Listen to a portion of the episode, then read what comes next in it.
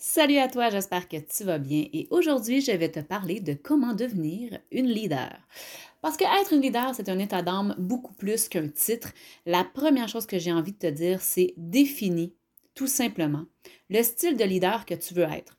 Est-ce que tu veux être une leader qui est euh, présente pour son équipe? Est-ce que tu veux être une leader qui est à l'écoute, une leader qui sait bien guider, une leader qui connaît tout? Une leader qui fait tout à la place des autres, une leader, une leader, une leader. Il y a plusieurs façons de définir la leader que tu veux être. C'est sûr que je vais te donner quelques trucs, moi, parce que je voudrais, euh, je voudrais pas que tu te perdes là-dedans et je vais essayer de t'aider.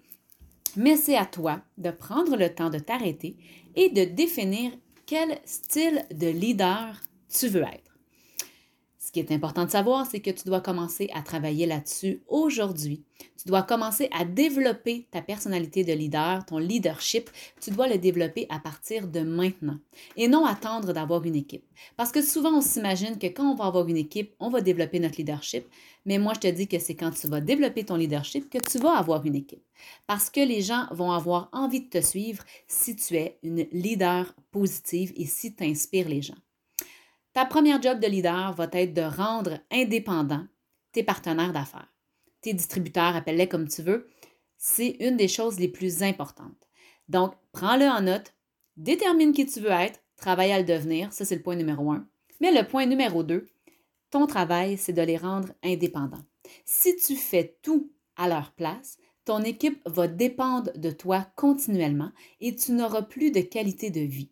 C'est important si tu veux être une leader positive, d'avoir une belle vie, d'avoir euh, une belle qualité de temps, parce que sinon tu vas t'épuiser, tu vas peut-être devenir irritable, tu vas peut-être avoir envie de tout lâcher, ou tu vas tout simplement, inconsciemment, ralentir le rythme et éviter d'avoir une grande équipe de peur d'avoir trop de travail.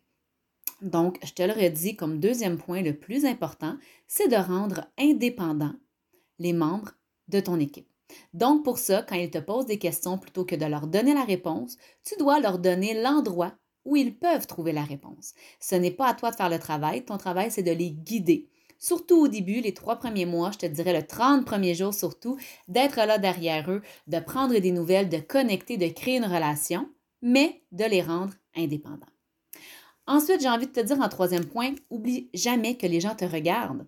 Peut-être qu'il y a des gens autour de toi qui t'ont déjà euh, prospecté, que tu déjà abordé avec ton opportunité et qui t'ont dit Ah, pas pour l'instant. Mais ces gens-là t'observent. Donc, si tu as l'air complètement débordé, si tu as l'air à trouver ça dur, ces gens-là ne joindront pas. Et plus loin que ça, si tu commences à avoir une équipe et que tu as l'air complètement à bout de souffle, ben les jeunes membres de ton équipe ne voudront jamais avoir d'équipe. Donc, oui, ce sera exigeant, mais tu dois essayer de donner à l'équipe le sentiment, euh, d'indépendance. Tu dois leur faire valoir l'importance de trouver par eux-mêmes leurs solutions tout en les guidant. Donc, oublie pas que les gens te regardent et plutôt que d'avoir peur de ne pas les aider si tu n'es pas toujours derrière eux, rappelle-toi que tu leur rends pas du tout service si tu en fais trop, parce que ça leur donnera pas du tout le goût d'aller euh, de l'avant et de bâtir une équipe. Ensuite, en quatrième point, ben c'est sûr, ne calcule pas ton temps. Quand tu es en train de bâtir une équipe, ça va te prendre du temps de mettre des choses en place pour les aider, ça va te prendre du temps d'encadrer les nouveaux leurs 30 premiers jours, ça va te prendre du temps. Donc, ne calcule pas ton temps, mais, je te le redis, travaille intelligemment pour garder une belle qualité de vie. Et en dernier lieu, ben, je te dirais, ce qui est important, c'est de savoir où tu t'en vas. Et pour savoir où tu t'en vas, c'est de développer ta vision. Ta vision d'entrepreneur. Où est-ce que tu t'en vas? Parce qu'un leader, c'est quelqu'un qui est capable d'influencer positivement. Et pour ça, il faut que les gens te fassent confiance. Et ils vont te faire confiance si tu sais où tu t'en vas et si tu veux les amener avec toi. Donc voilà, c'est tout pour aujourd'hui. Il y a plus de choses à faire que de choses à écouter. J'espère sincèrement que tu vas prendre le temps de déterminer qui tu veux être comme leader d'équipe et que tu vas travailler à le devenir. Sur ce, je te laisse aller. Je te souhaite une excellente journée. Je te rappelle qu'ensemble on est plus forte et je te dis à bientôt.